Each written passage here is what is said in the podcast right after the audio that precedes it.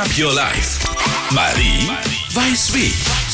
Geld sparen, Altersvorsorge, das alles geht auch nachhaltig. Warum grüne Geldanlagen immer beliebter werden und vor allem welchen positiven Einfluss sie haben, das habe ich mit Jan Sachau in der neuesten Podcast-Folge bequatscht. Er ist Fachberater für nachhaltiges Investment. Also wollte ich zum Beispiel wissen, was ist anders, wenn man auf grüne Geldanlagen achtet?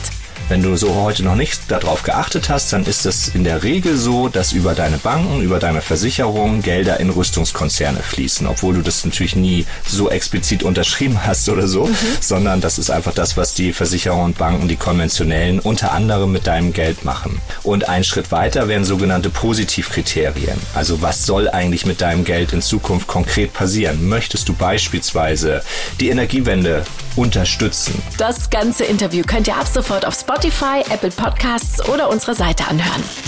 Green Up Your Life. Marie weiß wie. Checkt auch den Blog und den Podcast auf energy.de.